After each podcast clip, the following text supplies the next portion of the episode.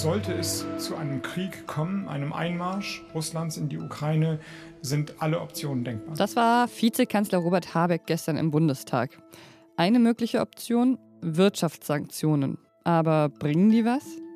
Und wie schaut das James Webb-Teleskop in die Vergangenheit? Und damit guten Morgen an diesem Donnerstag Ende Januar, der 27. genau genommen. Das ist Was Jetzt, der Nachrichtenpodcast von Zeit Online. Ich bin Pia Rauschenberger und bevor wir die oben genannten Fragen beantworten, kommen jetzt erstmal noch kurz die Nachrichten. Am heutigen Holocaust-Gedenktag in Berlin finden am Shoah-Mahnmal eine Kranzniederlegung und ein stilles Gedenken statt. Mit dabei sind alle wichtigen Vertreter des deutschen Staats, wie Bundespräsident Frank-Walter Steinmeier, Kanzler Olaf Scholz und Bundestagspräsidentin Bärbel Baas. Sie wollen zusammen an die Opfer des Nationalsozialismus, an die mehr als sechs Millionen ermordeten Juden in Europa erinnern. Die Corona-Zahlen steigen stark. Immer mehr Menschen stecken sich derzeit mit dem Coronavirus an.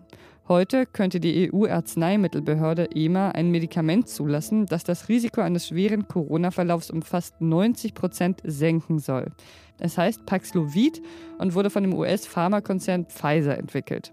Das Bundesgesundheitsministerium hat Ende vergangenen Jahres bereits einen Vorvertrag mit Pfizer geschlossen.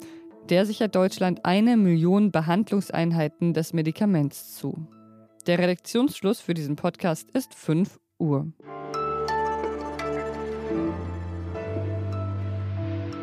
In Putins Kopf können wir alle nicht reinschauen, noch weniger dort an irgendwelchen Schrauben drehen, um ihn davon abzuhalten, in die Ukraine einzumarschieren. Wenn er einmarschiert, sind alle Optionen denkbar, hat Robert Habeck ja gestern gesagt. Eine Option hat die Bundesregierung dann aber allerdings gestern auch ausgeschlossen, und zwar Waffen an die Ukraine zu liefern, zumindest jetzt gerade nicht. Dafür will sie der Ukraine 5000 militärische Schutzhelme spendieren. Eine andere Option sind Wirtschaftssanktionen.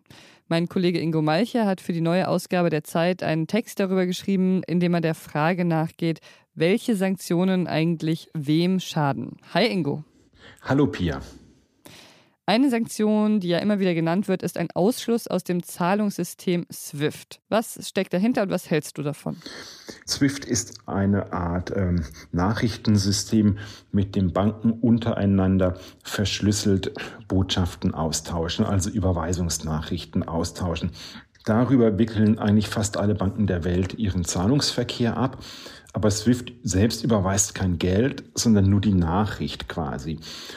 Das heißt, man könnte Russland davon ausschließen, aber der Effekt wäre begrenzt, weil ähm, man kann trotzdem Zahlungen abwickeln, auch wenn man nicht im SWIFT ist. Es wird dann natürlich schwieriger, aber es gibt dazu Alternativen, also bis hin zu Bargeldtransporten. Ja, welche Wirtschaftssanktionen würden Russland denn härter treffen oder vielleicht sogar hart genug, um Russland von einem Einmarsch in die Ukraine abzuhalten?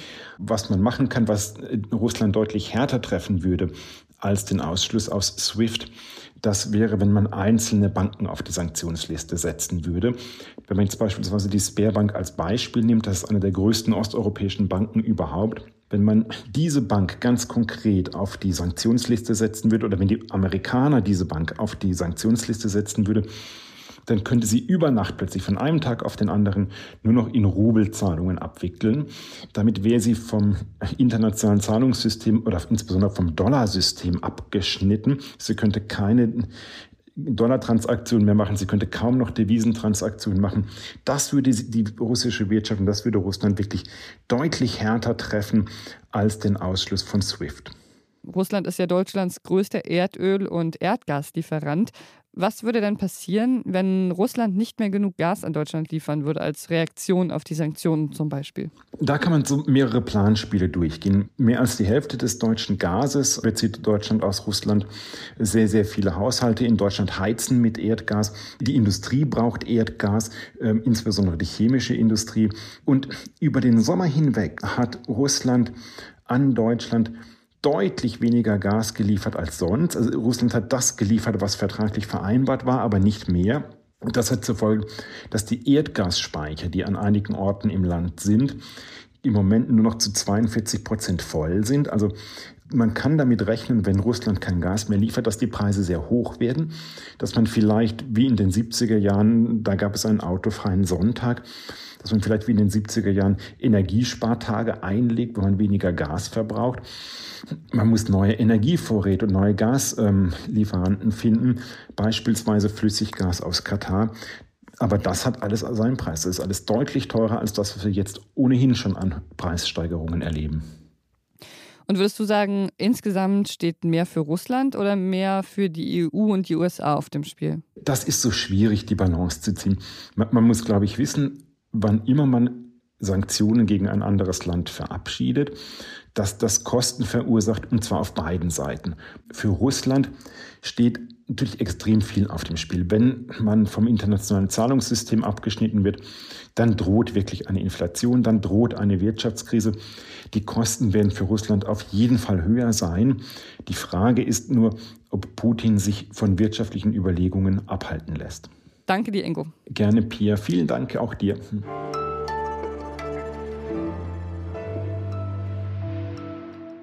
Und sonst so?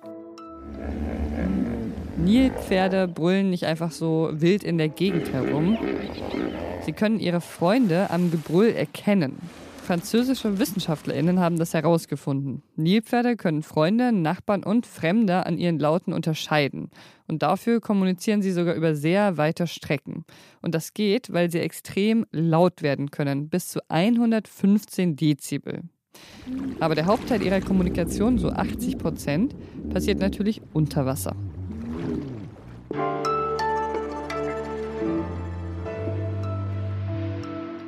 Es hat schon eine sehr weite Reise hinter sich gebracht. 1,5 Millionen Kilometer weit ist das James Webb-Teleskop ins Weltall geflogen. Einen Monat hat die Reise gedauert und diese Woche ist es an dem Ort angekommen, wo es dann bald die Frühzeit des Universums erforschen soll. Von seinem Punkt aus kann es quasi die Erde ohne weitere Hilfe in einer stabilen Bahn umkreisen. Ja, und sein Spiegel hat das äh, schon ausgeklappt. Das war ein Meilenstein. Ab Juni soll es dann einsatzbereit sein und auch in die Vergangenheit unseres Universums blicken. Ja, wie das gehen soll, das möchte ich gerne mal wissen von Robert Gast. Er ist äh, mein Weltraumexperte-Kollege quasi und arbeitet im Wissensressort. Hallo Robert. Hallo Pia. Es heißt ja, das Teleskop soll die Frühzeit des Universums erforschen, 13 Milliarden Jahre zurückblicken. Wie geht das? Gute Frage.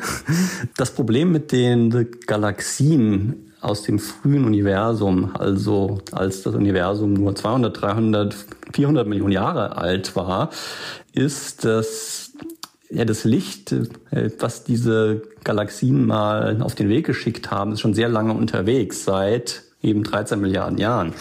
Und in der Zeit wurde das Licht immer weiter gestreckt, weil das Weltall expandiert, wird eben auch äh, das Licht in die Länge gezogen und deshalb kommt dieses Licht von damals heute als Infrarotstrahlung an, also Wärmestrahlung letztlich. Und James Webb äh, ist eben dafür gebaut worden, diese Form von Strahlung sehr gut nachzuweisen und aufzufangen. Das Teleskop wurde ja rund 30 Jahre lang entwickelt und hat beinahe 10 Milliarden Dollar gekostet. Wissenschaft zu fördern ist ja natürlich wünschenswert, aber findest du, dass dieser Betrag immer noch angemessen ist? Naja, ich sage es mal so. Das Projekt hätte schon auch ein paar Milliarden Euro weniger kosten können. Also da lief schon ein bisschen was schief, das kann man glaube ich sagen. Aber prinzipiell finde ich es völlig in Ordnung, dass solch ein Projekt, das nur alle paar Jahrzehnte in der Form mal startet, an dem tausende Forschende wahrscheinlich jahrzehntelang beteiligt sein werden und davon den Daten zehren werden, hätte so ein Projekt einige Milliarden kostet, finde ich völlig in Ordnung. Ähm, ich finde den Vergleich zur Kultur ganz interessant äh, für Opernhäuser und Theater, da geben wir auch Milliarden aus, äh, weil es die Menschen inspiriert, eine neue Horizonte zeigt. Und ich finde, die Astronomie, die tut letztlich was ganz Ähnliches. Von daher, das können wir uns schon noch was kosten lassen. In Deutschland ist ja ab sofort eine Grünen-Politikerin für die Raumfahrt zuständig. Sie heißt Anna Christmann und du hast sie ja auch interviewt. Welche Akzente wird sie dann so setzen? Ja, sie koordiniert die Raumfahrt ja vom Wirtschaftsministerium aus. Also da wird es zum Beispiel um Fragen gehen, wie man Startups im Bereich Raumfahrt fördert oder ob Deutschland einen Weltraumbahnhof äh, bekommen sollte in den nächsten Jahren. Ähm, äh, sie ist aber schon auch Fan von solchen Sachen wie James Webb. Das hat sie schon auch durchscheinen lassen. Überlegt zum Beispiel, ob sie sich äh, eines der ersten Bilder, die dann im Juni kommen, ins Büro hängen soll. Ich bin gespannt, was sie dafür Akzente setzen wird in den nächsten Jahren. Danke dir für das Gespräch. Ja, gerne. Tschüss. Und das war's für heute Morgen mit Was jetzt? Heute Abend hören Sie hier meinen Kollegen Janis Karmesin. Und wie Sie uns so finden, unsere Zukunftsmusik und unsere Vergangenheitsforschung, das können Sie uns gerne schreiben an wasjetzt.zeit.de. Ich bin Pia Rauschenberger. Machen Sie es gut. Und übrigens, Nilpferde können weder schwimmen noch im Wasser schweben. Dafür sind sie leider zu schwer.